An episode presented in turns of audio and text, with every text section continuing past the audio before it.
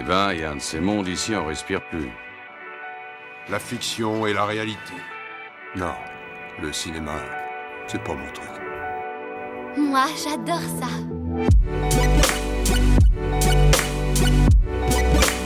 C'est vraiment un navet, ce film. Je trouve bon, moi, ce film.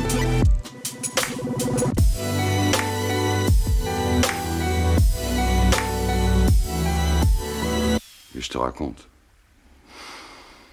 Voyons voir. Bonjour, bonsoir et bienvenue à l'Hôtel Adriano, le podcast où nous vous faisons découvrir ou redécouvrir le cinéma d'animation japonais. Je m'appelle Boris et je vous retrouve comme d'habitude avec Julien, mon comparse de l'autre côté de l'écran. Comment ça va? Eh ben ça va, ça va. Assez content d'être là pour parler de cette euh, ovni que vous avez déjà vu. Oui, c'est un peu ça. Aujourd'hui, on vous parle d'une nouvelle exploration du futur de l'humanité avec une forte thématique écologique sous la forme d'une énième lutte entre la nature et l'homme, réalisée par un nouveau studio qui décide à son tour de sauter le pas et de se lancer dans la réalisation de longs métrages d'animation. Mais euh, ce que l'ambition et la maîtrise technique de ce projet ne parviendra pas à contrebalancer, c'est un certain manque d'originalité et de supplément d'âme. Épisode 45 donc consacré à Origine de Keiichi Sugiyama, sorti en salle au Japon en janvier 2006 et sorti en salle en France en juin 2006, seulement 5 mois plus tard. Et pour ce qui est de l'histoire, le film prend place dans un lointain futur, hein, quelque chose comme 300 ans après notre ère, où la civilisation telle qu'on la connaît a disparu, laissant place à la végétation et une puissante forêt régie par des esprits et d'autres entités fantastiques à la suite d'une expérience scientifique qui a mal tourné. Dans ce nouveau monde, il existe deux villes-nations, hein, Ragna d'un côté, le dernier bastion industriel qui s'efforce à faire renaître la civilisation, et de l'autre côté, la cité neutre, bâtie sur les ruines de l'ancienne civilisation qui, elle, prône l'harmonie avec la forêt, certains adultes allant même jusqu'à muter avec la nature afin de devenir des êtres améliorés et aider à la sauvegarde de la forêt et de la cité. Et c'est un jour qu'un jeune habitant intrépide de la cité neutre, nommé Agito, découvre tout là une jeune fille endormie dans une capsule depuis deux siècles, ayant assisté au début de l'apocalypse qui a ravagé le monde et qui détiendrait à la fois le pouvoir de détruire ou bien de sauver la forêt. Alors ce film euh, qui peut paraître très familier au premier abord, où est-ce qu'on peut le trouver? Alors, dans les circuits classiques, hein, DVD, Blu-ray, et bon, sinon, on vous fait bien sûr confiance pour le trouver là où vous savez. Et si jamais c'est la seule option envisageable chez vous, et ce sera probablement la seule option envisageable, on ne cautionne toujours pas, mais au moins c'est le moyen le plus rapide pour découvrir et se faire son propre avis sur ces pépites d'animation moins accessibles. Dis-moi Julien, tu l'avais déjà vu avant ce film ou est-ce que tu en avais déjà entendu parler? Alors, pas du tout, à part, bon, euh, bien évidemment, toi, quand tu m'en as parlé euh, après le- l'enregistrement de l'épisode précédent où j'avais regardé. Alors, si, si, par contre, non, par contre, je dis des bêtises, j'avais vu, effectivement, et je suppose que c'est pendant le festival d'animation euh, d'Annecy de, de l'année où il avait dû passer. Le, le- je me rappelle euh, assez clairement, enfin, ou, ouais, non, de manière assez floue quand même, de, de, de- du cover, en fait, de l'affiche du film. Mais euh, ça allait pas plus loin que ça quoi. C'est vraiment un film où j'avais dû le voir passer euh, voilà comme ça. Peut-être ça avait dû peut-être avoir allumé un intérêt chez moi mais euh, mais ça c'est pas allé plus loin jusqu'à ce que je me, je me renseigne sur le film. Il s'est rééteint juste après quoi. il s'est bah, euh, je- pour, pour le coup il avait pas encore de raison de s'éteindre. Mais on va y venir. Et toi Boris? Non, moi c'est pareil, c'est la, c'est la première fois que je le voyais aujourd'hui, mais comme toi, le, le- ce nom Origine, et euh, je l'avais, je l'ai vu passer ici et là, et ce poster aussi, je, je l'ai vu quelque part, je ne, je ne sais pas où, mais c'est, c'est- cette fille dans, les, dans, dans un espèce de champ d'herbe là au gré, au gré du vent, ça paraissait, euh, ça paraissait pas mal. Et moi aussi, j'avais fait quelques petites recherches justement bah, pour créer notre liste de ce qui va faire notre, notre émission. Et, et voilà, et du peu que j'en avais lu, ça me paraissait être potentiellement intéressant pour nous. et du coup, parce que je, je nous sens, hein, je te sens particulièrement taquin sur le sujet. Du coup, Boris, qu'est-ce que tu en as pensé? Alors, je vais être honnête, l'intro euh, un peu chanté du générique, euh, ça m'a donné espoir. Le premier tiers aussi, même si ça commençait sérieusement à me faire penser à plein de choses qu'on a déjà vues, et pas pour des bonnes raisons. Mais arrivé à la moitié du film, c'était c'était plus possible en fait. À chaque fois que les personnages se parlent, j'avais juste envie de couper le film. D'ailleurs, pour une fois de mon côté, la VF, elle ne m'a pas du tout aidé. Ça a été un, un calvaire. Et puis, plus le film avance, et j'ai compris, voilà, il, il fonce droit dans le mur. Et quand tu regardes un film et que tu vois clairement, très clairement, d'où les idées viennent, et à quel point c'est mal intégré, c'est même pas frustrant, c'est borderline insupportable. Et, et, même si le film il se détache visuellement de, des films qui l'imitent, parce que là il faut parler d'imitation, euh, la dernière demi-heure, elle, je peux dire, elle, m'a fait rire, mais c'est, mais genre nerveusement quoi. J'arrivais pas à croire ce que je regardais, mais pas genre comme devant Dead Leaves, parce que là devant Régine, ils essayent vraiment au premier degré de raconter leur histoire, mais il y a personne qui avait l'air de se rendre compte que le, niveau de subtilité avait dépassé le seuil critique négatif depuis très très longtemps. et, c'est vraiment bête parce que je, vois, j'arrive à entreapercevoir les, les idées de base, le potentiel de ce que cette histoire pourrait raconter, de ce que ce monde qu'on nous présente peut nous, peut nous raconter. Mais pour moi, c'est complètement à côté de la plaque. En plus, on va pas tarder dans le, dans le podcast à atteindre le, le film du studio Ghibli, un peu unanimement considéré comme le seul vrai euh, mauvais film de leur catalogue. Mais je m'attendais pas à devoir regarder un film qui est pratiquement aussi bancal euh, quelques épisodes plus tôt. Donc je je sais pas trop quoi dire en fait. J'essaye toujours moi de, trouver voilà les bons côtés même dans ce qui va pas. Mais là pour Origine voilà passer, la première moitié du film, euh, je dois avouer je, je n'y arrive pas. Et puis même si ça n'aide pas le film, Dieu merci il ne fait qu'une heure et demie parce que je pense pas que j'aurais pu encaisser euh, encaisser plus. Ça a été plus le film allait, plus ça a été, ça a été très compliqué. Ça a été très compliqué de mon côté. Très compliqué comme expérience. Dis-moi que je ne suis pas le seul. Alors, euh, bah, je, alors globalement, je te rejoins. Hein, on va, on va, on va couper court tout de suite. Mais euh, c'est très difficile. En fait, disons que c'est difficile pour moi d'aller complètement dans le même sens que toi, puisque c'est très difficile d'arriver à avoir un avis défini sur, sur, sur le film en fait. C'est-à-dire que le film m'a tellement perdu dans ce qu'il essayait d'être, dans ce qui devenait finalement dans euh, ses inspirations, dans le côté euh, complet euh, pot pourri de tout ce qui ramène, et que au lieu d'avoir un avis sur le film où je peux vraiment dire j'aime ou j'aime pas, où il y a ça qui me plaît, il y a ça qui me plaît pas, je suis aussi perdu que le film en fait. Je suis complètement perdu sur ce, sur ce que je viens de voir. Et du coup, quand tu dis Dieu merci qu'il ne fasse qu'une heure trente, il y a un côté de moi qui, qui dit ça devant ce film, et il y a une autre partie où je me dis, mais est-ce que il aurait eu une identité plus prononcée, ou même une, une identité tout court en fait, s'il avait pris le temps de se raconter. Parce qu'il y a plein de moments où, euh, et c'est aussi une des raisons pour lesquelles le, le film, le, visionnage du film pour moi était plus long que la durée du film lui-même, c'est qu'il y a des moments j'ai cru que j'avais pas la bonne version, tellement genre c'était coupé au, à la tronçonneuse en plein milieu au niveau de l'histoire. Il y a des trucs, ça va tellement vite que je, me, je suis revenu en arrière voir si j'avais pas cligné un peu trop vite des yeux, enfin un peu trop longtemps des yeux. Et en fait non, il y a vraiment des moments où tu te dis que tu as loupé un chapitre parce que le chapitre n'existe pas.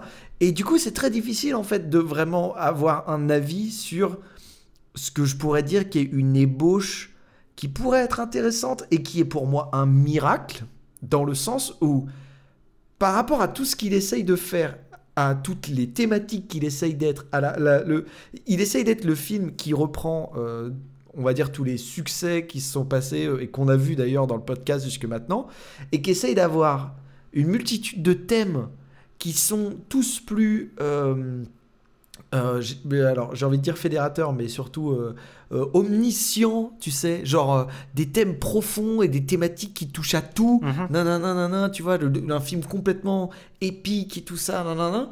Mais genre vraiment, en même temps, de, te faire un grand spectacle, de avoir euh, bon de certains personnages et du coup on en passe même les personnages principaux on a l'impression que c'est des personnages secondaires on on ne sait pas du tout ce qu'il essaye de faire parce que c'est très clairement le film qui essaye de faire beaucoup trop pour, pour le budget et le temps qu'il a en fait. Genre, il ne peut pas raconter tout ça, et encore plus, ça va encore plus à l'encontre de ce film, que il essaye juste, enfin, ce n'est qu'une redite à la fois graphique et euh, thématique et, et, narrative de plein de films qu'on a vus, quoi. Donc, euh, ouais, voilà, je, je, suis euh, complètement abasourdi par ce que j'ai vu. je, mais alors, je dirais pas que c'était une douleur, c'était surtout très intéressant Et une grosse frustration à la fin, parce que il y avait un côté, euh, je me suis dit, mais ah ouais, d'accord, ok. Bon, ben voilà, c'était c'est bon, c'était quand même assez proche de la douleur, mais, mais euh, je pourrais pas te dire en fait si j'ai vraiment souffert, puisque j'ai l'impression d'avoir juste passé une heure et demie. J'ai l'impression d'avoir passé une heure et demie en fait. C'était un film. Voilà, c'était un film. Ce sera ma conclusion. C'est ça. Des images ont bougé, il y a eu des choses à l'écran et c'est parti aussi vite que c'est arrivé. Ouais, ouais. C'est exactement ça, quoi. Non, ça, on, va, le, on va le voir, mais c'est dérivé. Je, je, crois que le, le, mot qui me vient à l'esprit, en fait, quand je pense à ce film, c'est dérivatif. Il y a tellement. Je vois tellement de.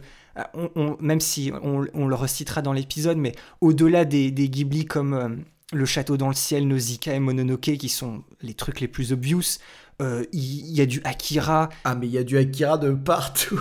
J'irais même jusqu'à dire, ça m'a fait penser par moments un peu à, un Venus Wars, en fait. Exactement. Où tu vois un film qui essaye de reprendre tout ce que d'autres films ont fait en mieux et de se dire, bah vas-y, je vais faire la même chose.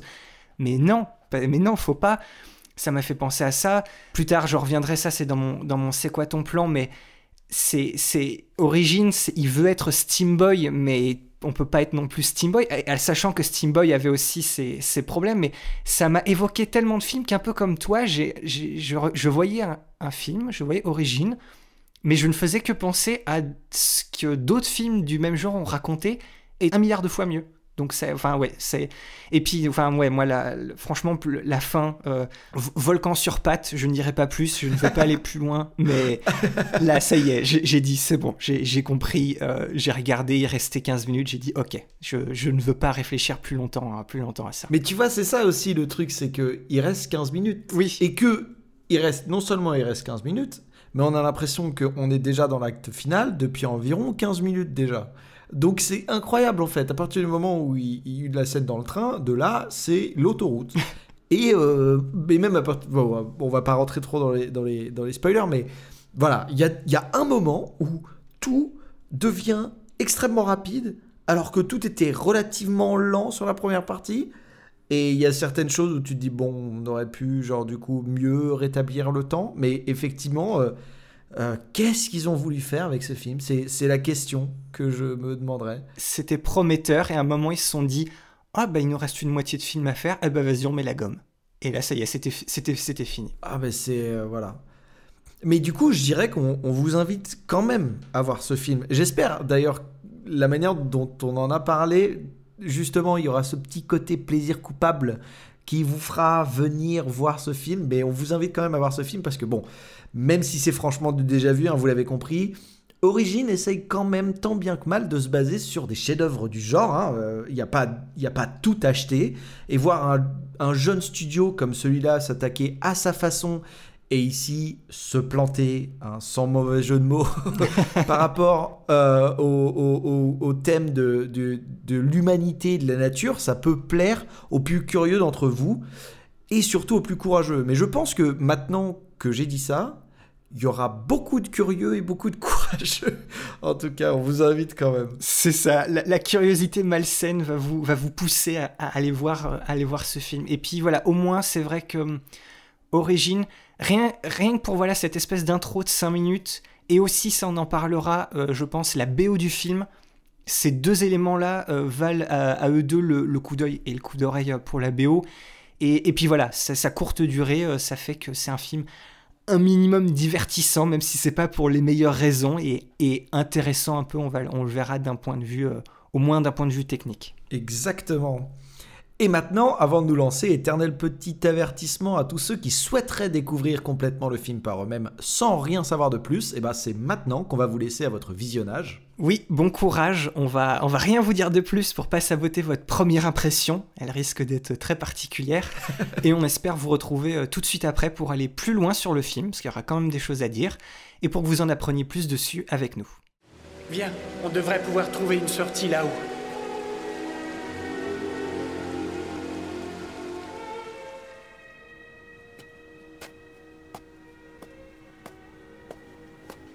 Ça a l'air bon par là.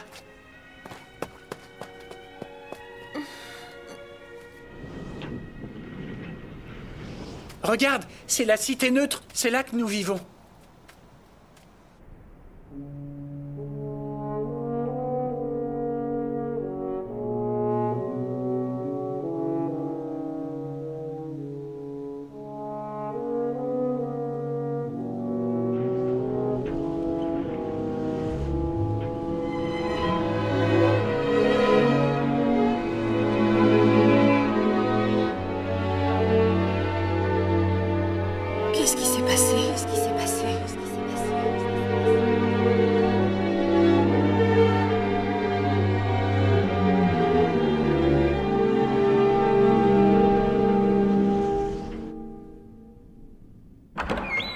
Ont la peine d'être encore en vie. Ah, ça, tu l'as Excuse. Agito Caïn Qu'est-ce que vous avez fait? Maman est inquiète, alors elle m'a demandé de venir voir ce qui s'était passé. Ben, qu'est-ce que tu crois? On s'est fait choper par les druides, c'est tout. Et pour la peine, on est de corvée d'exploration demain. Hé, tout là Elle veut te parler. Bien. Alors, pour remettre le film dans son contexte, on vous l'a dit dans l'intro, Origin est le premier long métrage réalisé par le studio d'animation Gonzo. C'est un studio qui a été fondé au début des années 90 par des anciens du studio Gainax qui a notamment été en charge de Neon Genesis Evangelion. D'ailleurs, on a déjà croisé un des quatre cofondateurs de Gonzo dans notre podcast, à savoir Mairo Maeda, un animateur clé chez Ghibli dans les premières années du studio et bien entendu sur Neon Genesis Evangelion chez Gainax. Mais surtout, il a travaillé sur la séquence animée du premier Kill Bill de Tarantino, ce qui l'a amené à être en charge du gros segment en deux parties, la seconde renaissance sur l'anthologie Animatrix, qu'on vous conseille très fortement. Oui, peut-être plus que, que ce qu'on va voir aujourd'hui. Alors, le... on, va, on, va être, on va être un peu taquin. Julien, a raison, on va, va vraiment être taquin aujourd'hui. Le, le studio Gonzo, il travaille euh, majoritairement sur des séquences animées de jeux vidéo dans les années 90, tout en créant à côté un, autre petit studio indépendant spécialisé dans l'utilisation d'imagerie 3D créée par ordinateur. C'est une technologie bah, qui, à ce moment-là, est, est toute récente et c'est une approche euh, assez révolutionnaire. C'est un des premiers studios à vouloir gratter euh, de ce côté-là. Et de justement de la fin des années 90 au début des années 2000, le studio Gonzo, il va fusionner avec cet autre petit euh, studio qu'ils avaient finalement eux-mêmes créé. Et il va devenir un des premiers studios à avoir totalement adopté l'intégration d'éléments digitaux avec de l'animation traditionnelle. Et il va commencer à, surtout à, travailler sur des séries TV. D'ailleurs, l'une des plus connues qu'ils ont réalisées à, cette époque-là, c'était justement réalisée par Mairo Maeda, et c'était cette fameuse réinterprétation ultra futuriste du conte de Monte Cristo dont on vous avait parlé justement dans notre épisode sur Animatrix. Et c'est en 2006 que sort leur tout premier essai de long métrage, le film qui nous intéresse aujourd'hui, c'est-à-dire Origin. C'est le résultat d'un peu plus de 5 ans de travail, c'est un projet qui n'est pas réalisé par Mairo Maeda, mais par un jeune réalisateur de l'écurie du studio Gonzo, à savoir Keiichi Sugiyama, qui s'était illustré à l'époque chez Gainax en ayant réalisé deux épisodes de Neon Genesis Evangelion, et qui avait suivi le mouvement au moment de la création de Gonzo. Fort de leur récent succès grâce à différentes séries TV, le studio Gonzo se plaçait comme un des jeunes studios d'animation japonais les plus ambitieux du début des années 2000. Oui, avec une réelle ambition technique à leur échelle et une thématique de prédilection de l'animation japonaise, ils ont vraiment mis tous leurs espoirs dans ce premier long métrage pour véritablement bah, passer à l'étape supérieure. Le film, il, est sorti en salle au Japon le 7 janvier 2006 et il est présenté aux États-Unis au Fantastic Fest d'Austin le 24 septembre en ayant été entre-temps sélectionné en compétition officielle au Festival du film d'animation d'Annecy le 26 juin 2006. Et il sort en DVD dans le courant de l'année 2007 dans la foulée. Ce qui est assez rapide finalement, hein, surtout quand on pense euh, que le premier film de Makoto Shinkai dont on a parlé dans notre épisode précédent a mis 5 ans de son côté avant d'arriver chez nous et sans passer par la case salle. On n'a pas le droit aux jolies choses. Mais malheureusement, un, un, un, certain succès critique n'a pas empêché un, un, véritable flop financier et le film il est rapidement tombé dans l'oubli collectif. Et c'est d'ailleurs en partie à cause de cette déconvenue que le studio a lutté avec des problèmes financiers jusqu'au début des années 2010. Mais bon, sur de nombreux points, Origin, ça reste un des plus gros faits d'armes dans l'histoire du studio Gonzo et il s'inscrit complètement dans ces films d'animation japonais des années 2000 qui méritent le coup d'œil malgré ses gros défauts et son aspect euh, très familier. et donc maintenant, il est temps de s'attaquer au fond, à savoir l'histoire et les thématiques du film. Et c'est clairement là que le bas blesse. C'est pas un ratage complet, mais on suppose qu'on n'en est pas très loin. Entre de grosses coïncidences dans le scénario, une morale beaucoup trop évidente, des dialogues pas du tout inspirés, une durée qui pour une fois est beaucoup trop courte pour ce qu'on essaye de mettre en place, et le fait que vous allez vous rendre rapidement compte de tous les parallèles qu'on va pouvoir faire avec de grands classiques qu'on a déjà traités, surtout du côté de Miyazaki, hein, alors que l'univers d'origine et son message lui sont quand même propres. Eh ben, le film va avoir du mal à se démarquer pour de bonnes raisons. Oui, en gros, c'est un, un film environnemental épique, mais comme l'a dit Julien, beaucoup trop ambitieux pour lui-même, qui essaye de toutes ses forces d'atteindre les sommets d'un film Ghibli avant toute chose, ce qui est clairement pas la bonne manière de s'y prendre lorsqu'on essaye de, mettre sur pied bah, son premier long métrage d'animation quand on est un jeune studio. Et l'idée centrale du studio Gonzo avec Origin est de créer une histoire misant tout sur le lien extrêmement spirituel que le public japonais a avec la thématique du rapport à la nature. Ce n'est pas exclusif au cinéma japonais, mais on a vu dans certains de nos épisodes à quel point c'est un sujet central pour le pays à cause de la religion shintoïste dominante où l'homme et la nature forment un tout indissociable. C'est-à-dire que l'homme n'est pas une espèce dominante qui doit apprivoiser son environnement, mais juste une pièce d'un grand puzzle, et il n'y a qu'une profonde harmonie qui peut garantir l'équilibre vital du monde. Et l'industrialisation toujours plus forte, les horreurs liées au nucléaire et les catastrophes naturelles ont du coup eu un impact sans précédent sur les productions cinématographiques et animé au Japon. Et de notre côté, on pense déjà immédiatement à ces films qui mettent en scène la folie des hommes face à la nature, du monde médiéval du côté de Princesse Mononoke, jusque dans un monde futuriste post-apocalyptique comme Nausicaa. Oui, voilà, rien qu'avec ces deux films, la nature, elle a déjà été mise en scène en, en lien avec cette pensée shintoïste, avec ses caractéristiques propres, comme une sorte de, conscience qui fait d'elle un, acteur des enjeux du film. Dans Nausicaa, elle nous est montrée comme bienveillante, protectrice et réparatrice, et dans Princesse Mononoke, elle nous est montrée sous son euh, visage beaucoup plus hostile et vengeur. Et en plus de ça, on peut aussi compter euh, à chaque fois sur la, la bienveillance et l'altruisme d'humains qui vont quand même aider à rétablir cet équilibre si fragile. Et nous voilà avec Origine, 7 ans après un Princesse Mononoke qui était déjà une évolution et un approfondissement de toutes ces réflexions qu'avait déjà exploré Miyazaki en 1984 sur Nausicaa.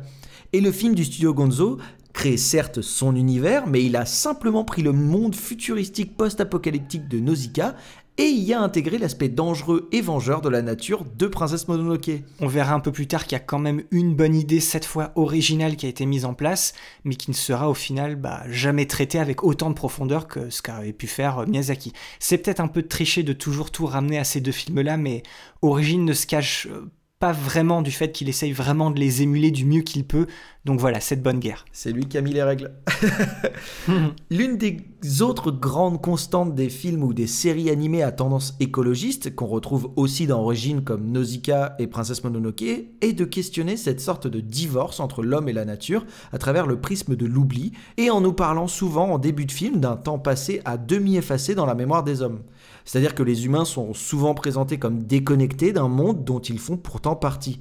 On revient encore une fois à la croyance shintoïste et l'importance qu'elle porte au cycle de la vie et du temps qui passe. Et du coup, en se coupant de la nature et de son passé, l'homme brise ce lien qui l'unit à son environnement. Et dernier point qui appuie l'aspect pessimiste de ces films, c'est le constat qu'il pose toujours avec une civilisation qui est beaucoup trop égocentrée et déconnectée de sa propre culture. Donc voilà, les, intentions de Dame Nature sont, sont souvent incomprises des hommes qui ne voient en fait qu'une espèce d'hostilité malsaine à leur égard, et comme ils sont pris au piège de leur propre mode de vie qui est dicté par d'autres motifs que le seul bien-être, eh ben ils appliquent aussi à la nature des raisonnements typiquement humains comme euh, la compétition, euh, l'anéantissement de l'autre et des choses de ce genre-là. Et puis comme on l'a dit juste avant, il y a heureusement parmi les êtres humains ce qu'on pourrait appeler des, intermédiaires. Très souvent c'est des jeunes gens qui vont essayer de, bah, de renouer ce lien entre la nature et l'humanité comme une sorte de grande métaphore sur un futur meilleur. Mais bien que toutes ces choses-là soient présentes et importantes dans Origine, le problème est que le scénario en lui-même ne permet pas de donner une importance capitale à, à différents points de vue. Ce sont des à côté qui encadrent un récit beaucoup plus basique et direct.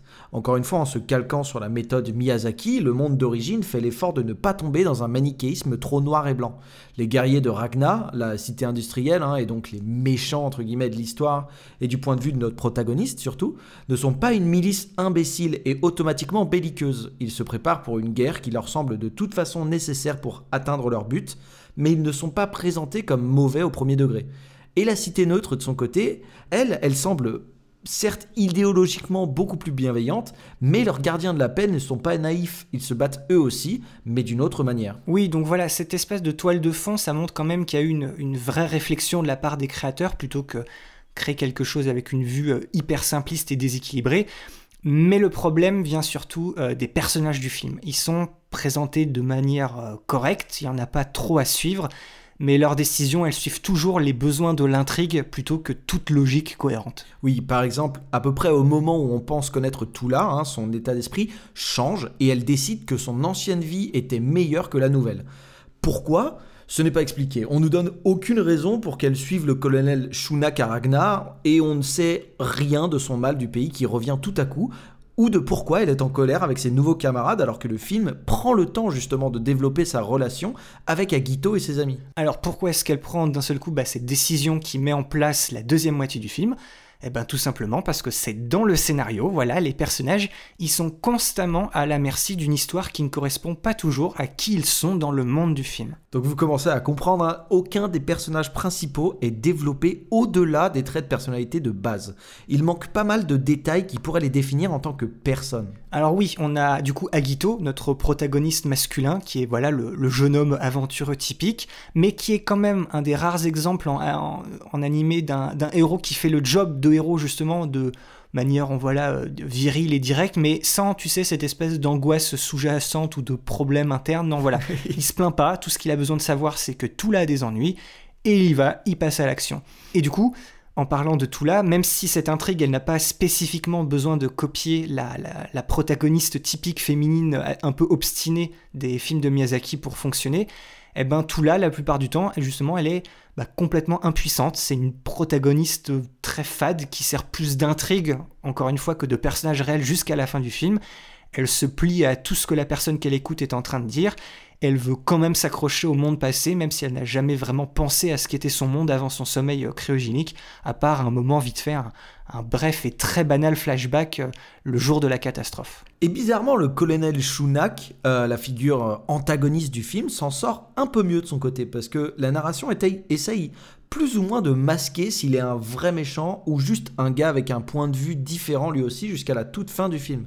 Inutile de s'étendre hein, sur le parallèle évident entre lui et Dameboshi, qui est infiniment mieux travaillé en tant que personnage ambigu. Et puis restent les autres personnages secondaires oubliables, qui ne sont que des archétypes communs qui remplissent leur rôle dans ce scénario et étant généralement ignorés ou rejetés lorsqu'ils ne sont pas nécessaires. Hein. Les, copains d'enfance, la voisine qui a un crush sur le héros, hein, dont on reverra plus jamais à partir d'un certain passage dans le film, un certain moment dans le film, le second en charge qui se trouve une conscience, et euh, voilà, ce genre de personnage. En fait, voilà, le sentiment qui se dégage d'origine, c'est que le film, Julien l'a dit, il veut trop en faire et il finit par nous perdre. Ou du moins, en fait, on n'est plus vraiment engagé dans ce qui se passe dans le film au niveau du récit. Oui, même si ce n'est pas complètement précipité, hein, on ne consacre par exemple pas beaucoup de temps sur ce monde futuriste ou comment l'accident scientifique qui a créé tout ça s'est produit on explore le monde simplement pour nous amener au prochain chapitre de l'histoire. Donc voilà, on a un world building complexe, détaillé mais complètement expédié. On ajoute à ça des personnages qui ne demandent qu'à être un tout petit peu plus développés, s'il vous plaît, et, surtout des personnages qui soient plus en phase avec le scénario, qui lui, du coup, avance à toute vitesse. Et donc voilà, au final, c'est un peu dur de suivre tout ça. Ce qui est drôle d'ailleurs, c'est de voir que hum, le, scénariste d'origine, Ida Umanosuke, il a travaillé aux côtés de Miyazaki sur euh, Nausicaa et Le Château dans le ciel. Et du coup, voilà, on comprend, voilà, c'est clairement de là que la plupart des idées d'origine viennent. C'est l'histoire d'un garçon qui découvre une fille intimement liée à l'histoire du monde dans lequel ils vivent. Et ensuite, eh ben, on a quoi? On a un conte initiatique écologique, euh, une histoire sur le mépris de l'humanité pour la nature, les conséquences que ça entraîne, et la bêtise humaine qui menace bah, de faire replonger le monde entier dans le chaos. Et comme Umanosuke et le réalisateur Keiichi Sugiyama viennent de la série TV où on a généralement au moins 5h30 pour présenter son monde, ses personnages et son histoire, c'est clair qu'en 1h30 on ne peut pas atteindre le même niveau de cohérence et de complexité que celui de quelqu'un qui pratique régulièrement l'exercice du long métrage et qui sait exactement comment construire son film on a, on a l'impression avec Origine qu'on a affaire à un film tiré d'une série TV, tellement les rebondissements et les points de scénario ont l'air d'être soit prématurés, soit complètement arbitraires vis-à-vis des personnages qui sont à l'intérieur. Et c'est un peu frustrant parce qu'on aperçoit voilà quand même ces petites alternatives potentielles à tous ces archétypes. Euh, que ce soit par exemple voilà les, les ersatz de tiraillements moraux de Tula, euh, les, scrupules du colonel Shunak euh, vers la fin du film, ou justement, ou même le, bah, le désespoir d'Agito quand il cède un moment à ses pulsions destructrices. En fait, tout est toujours désamorcé par le rythme du film qui n'arrête pas, qui n'arrête pas et qui cherche avant tout l'efficacité au lieu de la profondeur. Et ça, c'est au dépend de toute émotion. On peut vraiment se demander si Origin aurait pu mieux fonctionner sans cette volonté de rapidement tout mettre en place pour une seconde moitié tirée de n'importe quel animé d'action. Le résultat final du film, tel qu'on l'a aujourd'hui, est presque aussi nuancé qu'un RPG japonais basique avec son monde un peu trop fantastique où tout arrive trop vite sans qu'on s'y attende. Et c'est dommage parce que le monde d'origine, il, a du potentiel. Il y a quelques idées qui jouent justement avec les schémas narratifs des films dont il s'inspire. oui, le monde a été détruit et refaçonné à cause de la démesure et de l'orgueil humain, et à cause aussi de, son besoin de plier la nature à sa volonté, mais au lieu d'un monde abandonné et désolé, et eh ben là, Origine, ça nous propose une histoire où la Terre revient sous la forme d'une immense forêt primitive, et elle est maintenant défendue par une race d'êtres végétaux qui montre euh, à ce qui reste de l'humanité, eh ben à quoi ça ressemble d'être considéré comme l'espèce envahissante minoritaire en reprenant le contrôle sur l'eau. Et certaines personnes de la cité neutre ont décidé d'en tirer le meilleur parti et plusieurs d'entre elles sont devenues ces fameux êtres améliorés, hein, ce qui signifie qu'elles ont essentiellement reçu la bénédiction de la forêt sous la forme d'une graine qui leur donne des pouvoirs arboricoles comme une sorte de mélange entre Groot et Tetsuo dans Akira. c'est exactement ça.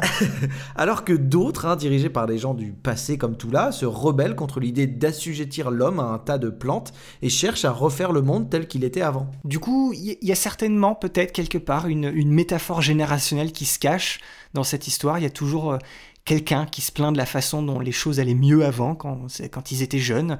Et c'est vraiment l'impression que Tula et le, et le colonel Shunak donnent. Voilà, quand ils étaient plus jeunes, il y avait, je sais pas, des voitures, des routes, des centres commerciaux, ils faisaient du shopping et ils n'ont jamais eu à marchander avec la nature et apparemment, bah, c'était mieux avant. Et Shunak et ses alliés voient le monde actuel comme inférieur, comme un monde qui doit être changé afin que les choses puissent redevenir comme elles devraient être.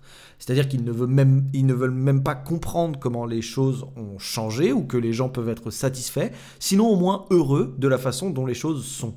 Pour tout là, d'ailleurs, la solitude est une grande partie de son raisonnement. Oui, il y a une des scènes peut-être des plus subtiles du film qui est assez, assez belle, assez triste d'ailleurs, qui montre ça justement. Elle essaye de, avec un, alors un collier, bracelet, téléphone, ordinateur, enfin bref, quelque chose. Elle essaye de passer en fait un moment un, coup de fil et on et je pense que elle aussi et nous en tant que spectateurs, on sait pertinemment bah, que il y a personne qui va qui va répondre à ce moment-là. On c'est peut-être le voilà le seul moment où le on est presque un peu empathique envers ce personnage-là, parce qu'on sent, on, vraiment sa solitude. Au fond, Origine essaye d'être une histoire sur la façon dont on ne peut pas toujours réparer les erreurs du passé on est coincé avec le présent que nous avons créé, et même si on peut y faire quelques petits changements, on ne peut jamais vraiment revenir en arrière. Et d'une certaine manière, le film y arrive à travers la juxtaposition entre Tula et les habitants de la cité neutre, qui montrent des gens qui sont au fond d'eux-mêmes heureux dans ce nouveau monde, face à quelqu'un qui ne peut tout simplement pas les croire. Le problème, c'est qu'on suit pas l'histoire de Tula, mais l'histoire d'Agito, et lui, il n'aide pas vraiment du tout à explorer ça, parce que le scénario lui demande à mi-chemin de se transformer euh, un peu beaucoup en catastrophe, en un héros euh, bah, d'action badass mi-homme mi-arbre pour euh, sauver le monde à lui tout seul sans qu'on ait l'impression que ça fonctionne tout à fait avec sa personnalité et avec le film. Et avec le rythme assez irrégulier de l'histoire et un final explosif, hein, peut-être dans le pire sens du terme, Origine en ressort comme un film pratiquement déconnecté du message qu'il essaye du coup tant bien que mal de faire passer. Agito, merci pour tout. Toula, tu ne dois pas faire confiance à Shunak. Toula Patience, Mais lâche-moi Lâche-moi, je te dis Qu'est-ce que tu comptes faire exactement Laisse-moi Toula Tu le verras bien. Tu n'auras pas à attendre, c'est bientôt fini pour moi.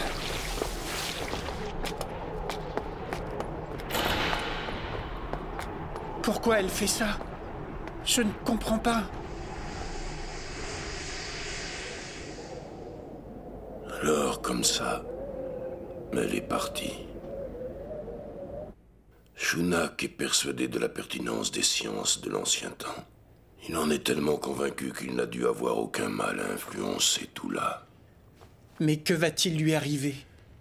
Ton ami détient le pouvoir de faire renaître sa civilisation disparue.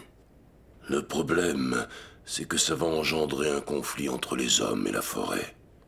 Et si la forêt venait à disparaître, la Terre dépérirait et la race humaine ne tarderait pas à s'éteindre. Mais alors, nous devons les arrêter? Hmm. Écoute-moi, Guito. Je vais bientôt me fondre dans la forêt pour toujours. Hmm. Je sais. À toi de voir dans quel genre de monde tu veux survivre. L'avenir de l'humanité est à présent entre tes mains. Oui.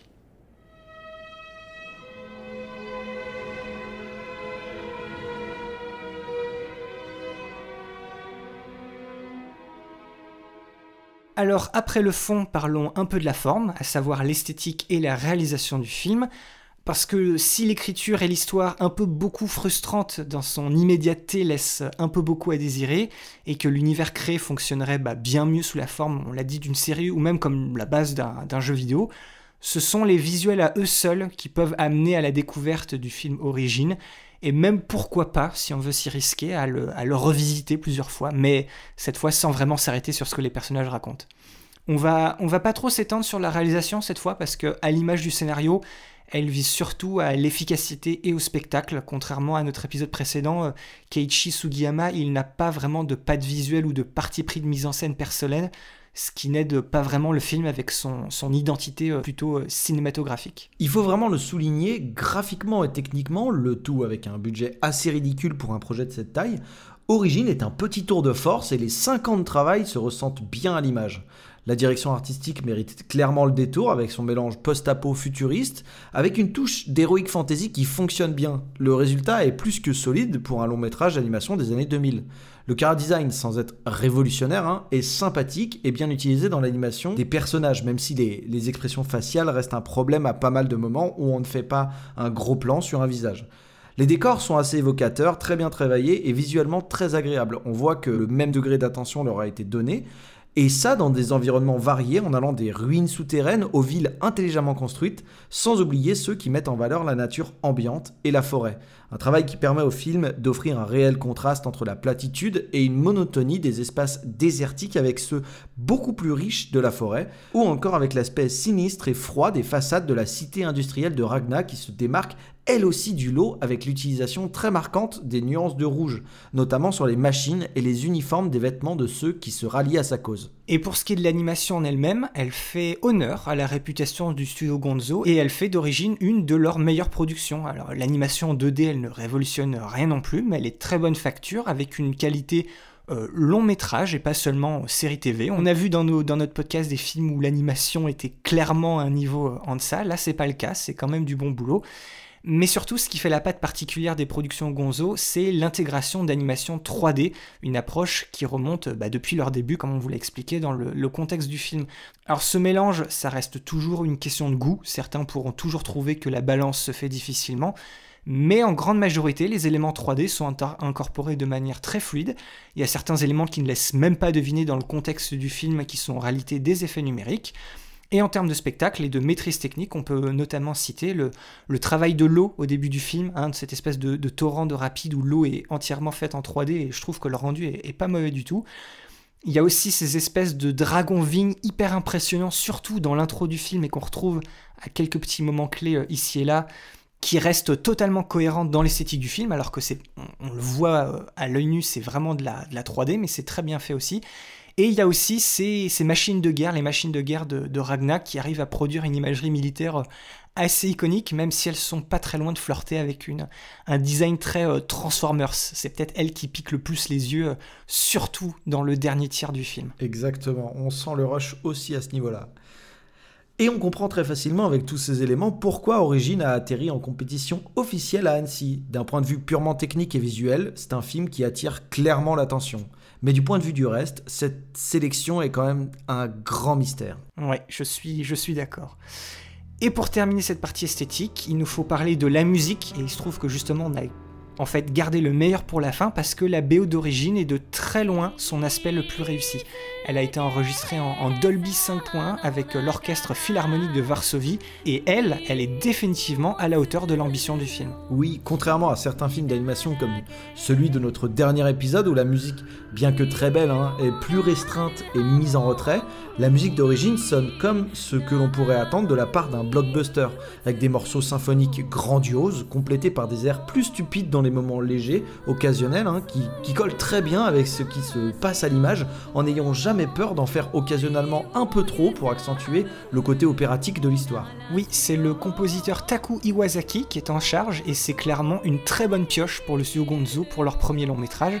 Au début des années 90, Iwasaki sort tout droit de l'Université des Arts de, Tokyo, où il obtient là-bas le prix du meilleur espoir de la Société japonaise de musique contemporaine, et il va mettre son talent et ses compositions mélangeant euh, orchestral et électronique au service de nombreuses BO de jeux vidéo jusqu'au début des années 2000, où là il va commencer à travailler exclusivement sur un grand nombre de séries TV, jusqu'à ce que, le studio Gonzo lui propose de travailler lui aussi sur sa première bande originale d'un long métrage d'animation.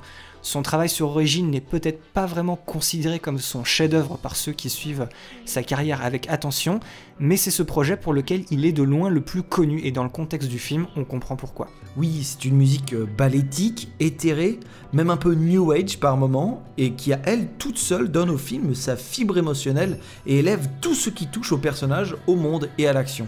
Et dans ces moments les plus calmes, les interludes orchestrales évoquent distinctement l'influence du jeu vidéo dans le travail d'Iwasaki. Et notons aussi pour finir les, deux morceaux chantés du film qui sont interprétés par l'auteur-compositrice-interprète et pop star japonaise Kokia, qui non seulement a souvent pointé son nez dans les charts japonaises avant ce film, mais qui grâce à ces deux singles lui a aussi permis d'accrocher la scène musicale européenne où il se trouve qu'elle est aujourd'hui basée depuis le milieu des années 2000.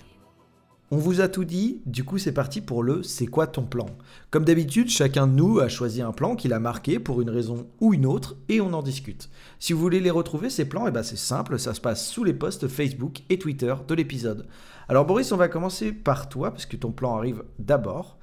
Boris, c'est quoi ton plan? Alors, de mon côté, Julien, si tu as mon plan sous les yeux, mon c'est quoi ton plan, il vient pratiquement du milieu du film, j'ai même jusqu'à dire presque pile au milieu du film, à, 42 minutes et 41 secondes, lorsque Toula décide bah, de faciliter la vie des scénaristes en suivant le colonel Shunak du côté de ceux qui préféraient comme c'était avant, et que Agito, sur les, sages paroles de son père à, à l'ultime moment de sa vie, décide de lui de partir plutôt rejoindre la forêt et accomplir la transformation de personnage la plus expédiée de l'histoire de l'animation.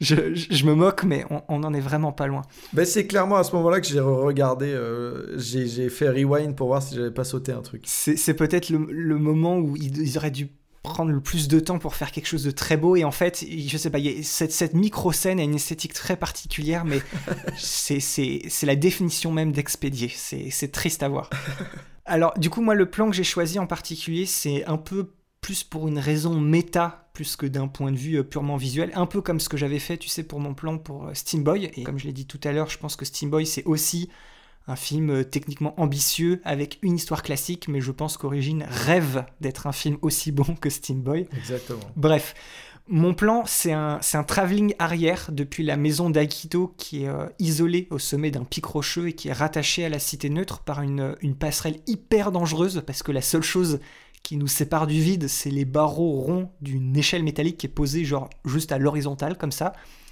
La, passerelle elle est en 3D avec des textures métalliques qui rendent pas mal du tout pendant le travelling. Là, euh, peut-être qu'à l'arrêt euh, sur mon plan, ça se voit un peu plus que c'est en 3D. Et la passerelle, elle forme un espèce de cadre triangulaire où on voit Agito et son père encore dans la maison. Le tout est entouré un peu de, de brume. Et en bonus, en haut à droite de l'image, on a cette espèce de lune éclatée qu'on voit pendant la, magnifique intro du film. Exactement. Et le mouvement de travelling, ça donne une, belle profondeur à l'image. Et la composition, je trouve que ça rend le plan euh, plutôt marquant.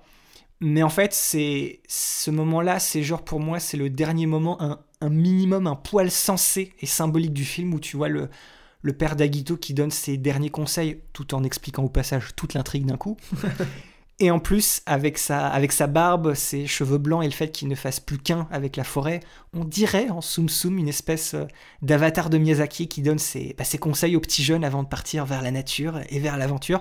Sauf que, bah là, j'imagine très bien, tu vois, je, ce, ce pont en barreau d'échelle être un peu la représentation, je vois ça comme la, la suite de l'histoire avec toutes les étapes qu'il faudrait franchir en sécurité une par une pour pas tomber dans le gouffre.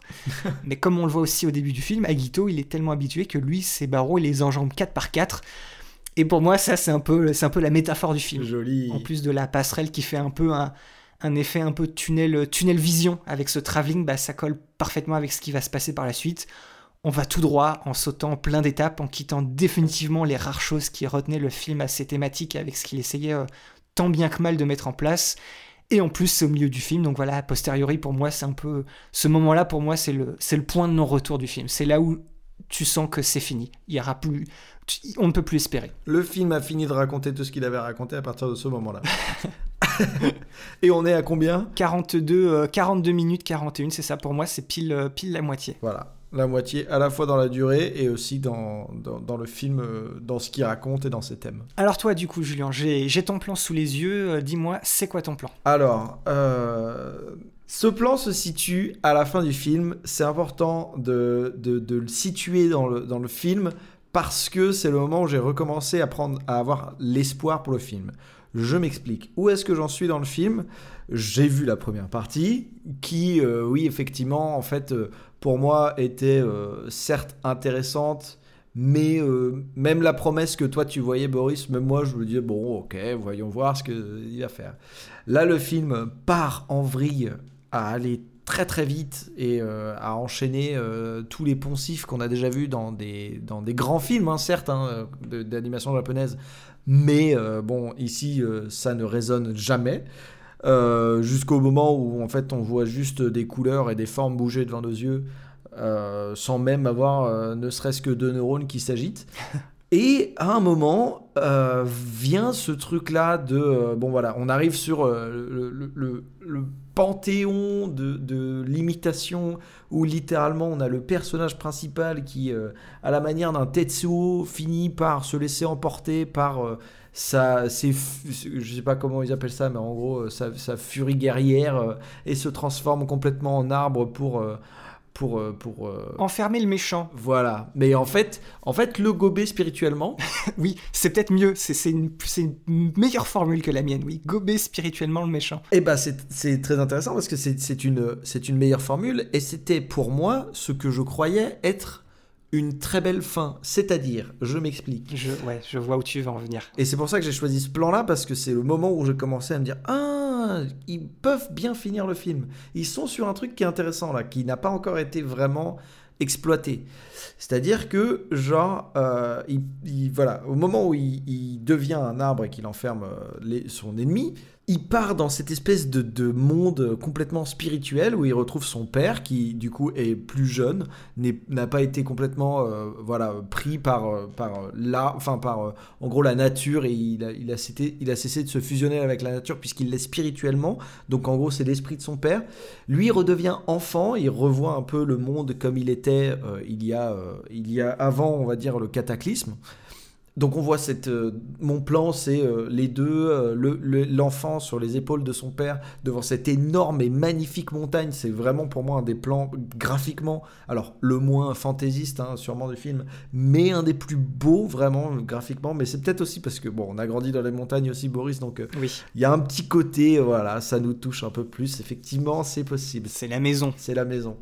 Et, et du coup, à partir de là, je me suis dit, est-ce que ce serait pas une fin extrêmement intéressante C'est-à-dire que, puisqu'on est sur un monde où deux peuples et deux idéologies ne peuvent pas cohabiter, il y en a.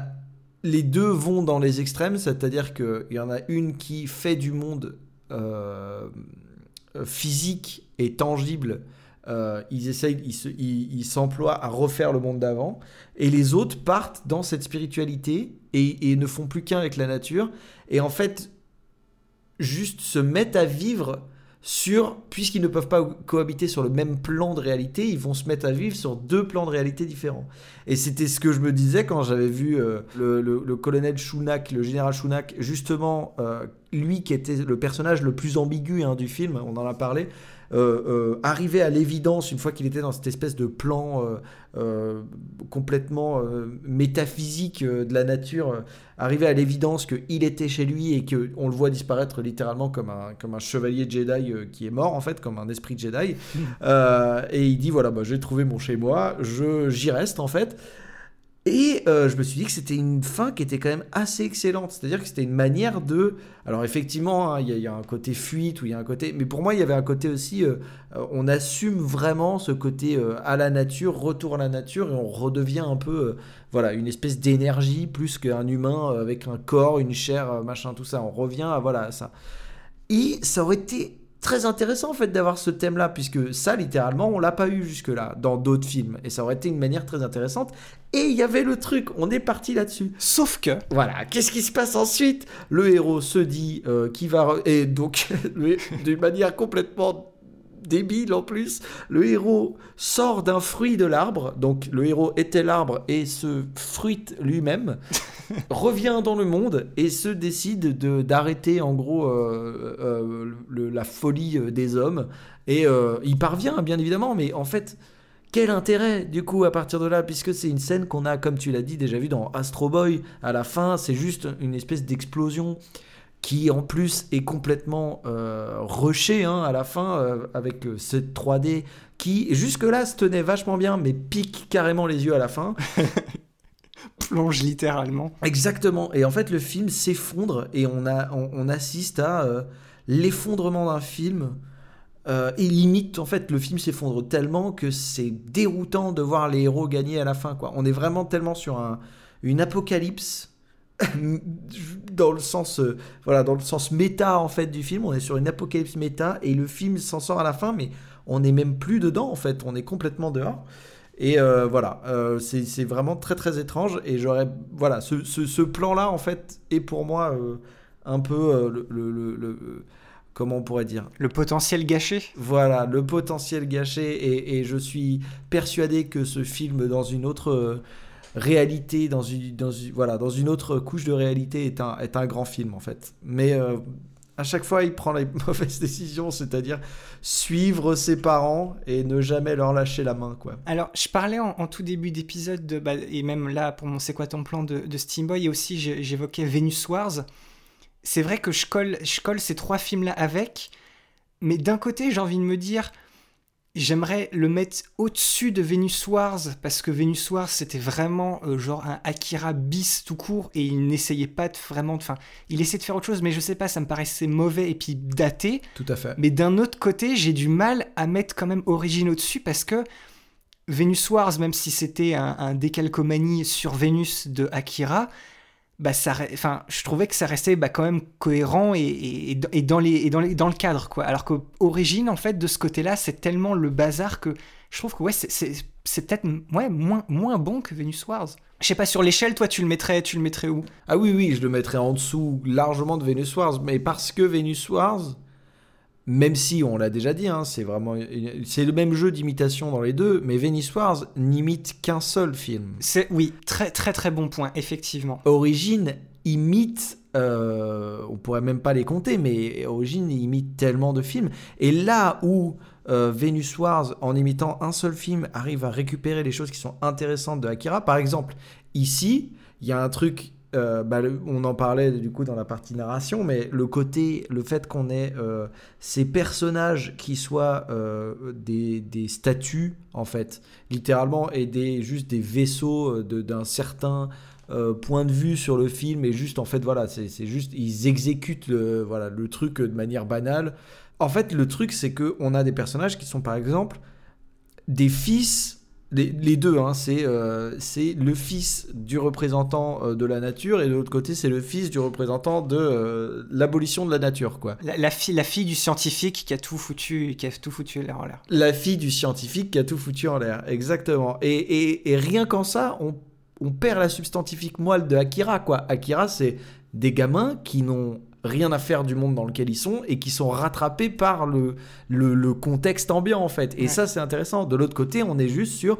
Voilà, c'est la filiation qui continue. Ils vont suivre euh, ce que, ce que leur papa, mais en fait, qui sont aussi, bah, du coup, encore une fois, des statuts d'un cer- d'une certaine manière de voir l'univers dans lequel ils sont Mhm. et qui vont continuer le truc quoi c'est à dire qu'on est vraiment plus euh, sur euh, on, on a ces inspirations mais on ne, on, on ne sait même plus pourquoi on s'en inspire on n'a pas vraiment compris les inspirations non plus Mhm. c'est très bizarre On- le, le film perd son identité sur quasiment tout et il perd même l'identité des films dont il s'inspire quoi Sur ton, sur ton dernier point, oui, ça, ça bah, du coup là c'est plus ce Steamboy. ah oui exactement Parce que Steamboy c'était le fils des scientifiques. Alors il y avait, euh, euh, il y avait fils du père et du grand-père qui, du point de vue de la technologie, il y avait un, débat. Et puis la fille c'était euh, la fille de- du, du, financier, du politique et tout ça. Donc pareil, il y a cette filiation des deux, des deux camps un peu opposés. Donc là, là-dedans, c'est ouais, c'est pour ça que vraiment, je, pensais en, en m'ayant préparé que ça allait être beaucoup plus euh,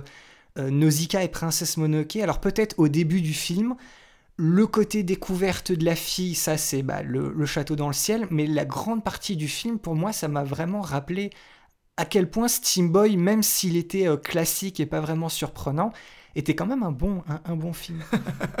et puis, oui, moi, par, par exemple, ah, je pense que oui, c'est le, c'est le, point, euh, le point Akira, moi, qui m'a fait le plus rouler les yeux, c'est le moment où, pour une raison ou une autre, euh, il est pas content, il ne maîtrise pas son pouvoir et il a un seul bras qui commence à muter et il se tient son bras comme s'il avait mal, qu'il pouvait pas le contrôler. Et là, je dis, ok, non, ça c'est juste un repompage pur et dur, aucune créativité, aucune idée. Et, ça, c'est un peu ce qui se passe dans toute la, dernière moitié, enfin la deuxième moitié du film. C'est des, c'est des, des, idées purement visuelles qui sont reprises pour être reprises parce que c'est tiré d'un grand film, parce que ça a marché. Et on n'essaye pas de pour comprendre le pourquoi, le pourquoi du comment. Mais c'est des cartes à jouer en fait. Même alors, alors, que, pour, alors que pourtant, l'intro du film euh, de, cette, de cette lune qui éclate, de cette catastrophe. Euh, euh, scientifique qui, elle aussi, bah ça c'est Akira aussi. Mais là, il y avait un point de vue, il y avait un point de vue, on va dire différent. Il y avait une approche différente. C'est complètement différent artistiquement et tout ça. Oui, c'est complètement différent. C'est c'est pour ça que moi j'aime beaucoup, j'aime beaucoup l'intro et j'étais j'étais confiant. J'ai dit ok, ça sent l'intro, le générique, le truc très très travaillé pour montrer qu'ils en ont un peu sous le sous le coffre quoi.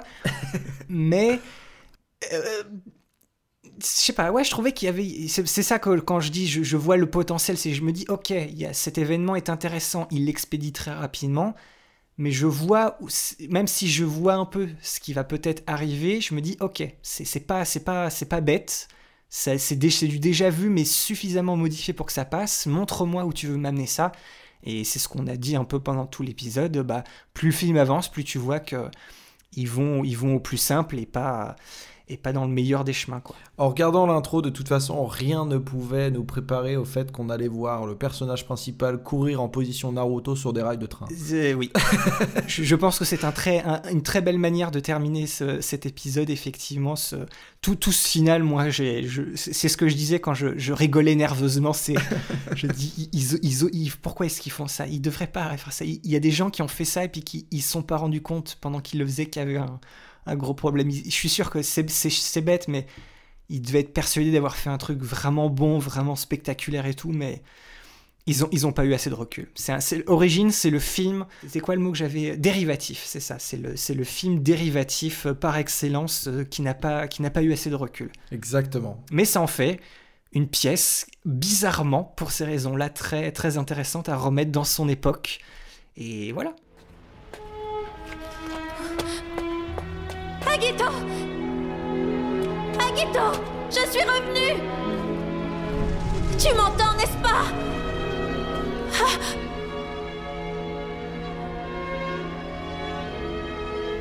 Oh non! Non, c'est impossible! Agito J'ai réussi à arrêter Istok Allez On peut rentrer maintenant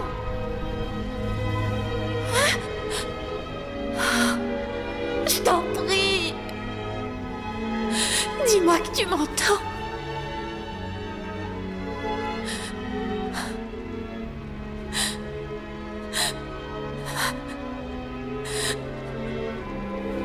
Tu sais, Agito, je suis sûre maintenant que je finirai par aimer la cité neutre. Parce que... Parce que... Parce que c'est la ville que ton père a construite et parce que c'est là que tu vis.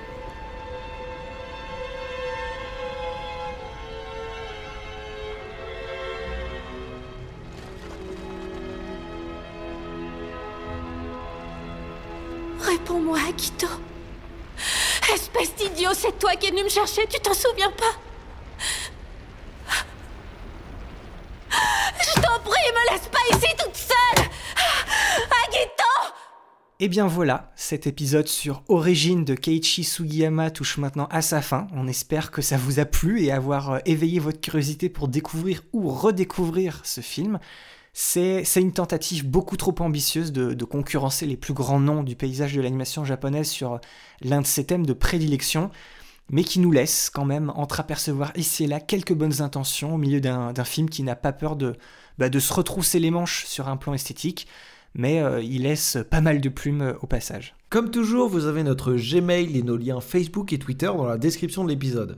Si vous voulez nous suivre, nous dire bonjour, nous faire vos retours ou encore mieux continuer la discussion autour du film, et eh bah c'est par là-bas que ça se passe. De la même manière, si vous aussi vous voulez jouer au, jeu du C'est quoi ton plan, n'hésitez surtout pas à partager sous les posts Facebook et Twitter de l'épisode votre plan où vous nous parlez de votre scène favorite avec une capture d'écran, euh, c'est encore mieux. On est toujours très curieux avec Julien de voir euh, ce qui vous marque dans les films qu'on vous propose avec notre émission, même quand ce sont des films euh, eh ben, d'une qualité, on va dire, euh, douteuse. Et puis, rentrée oblige, hein, on compte sur vous pour partager l'émission autour de vous. Que vous soyez des habitués ou que vous nous découvriez tout juste, le bouche à oreille, une note et un petit commentaire sur votre app de podcast favorite ou encore le partage de nos liens PodCloud et Spotify, tout ça, ça nous aide beaucoup à faire découvrir notre émission. Alors un grand merci à vous d'avance, ça fait toujours plaisir. Encore merci d'avoir tendu une oreille ou deux et on se retrouve la prochaine fois pour la renaissance de Mamoru Osoda, enfin, qui va finir par se faire un nom grâce à sa réadaptation astucieuse d'un classique de la littérature de science-fiction japonaise, où le voyage temporel ne servira pas à explorer de nouvelles civilisations, mais bien à examiner les joies et les peines de l'adolescence. On vous parlera tout ça la prochaine fois dans notre épisode sur la traversée du temps. À la prochaine donc, et ciao bye. Salut tout le monde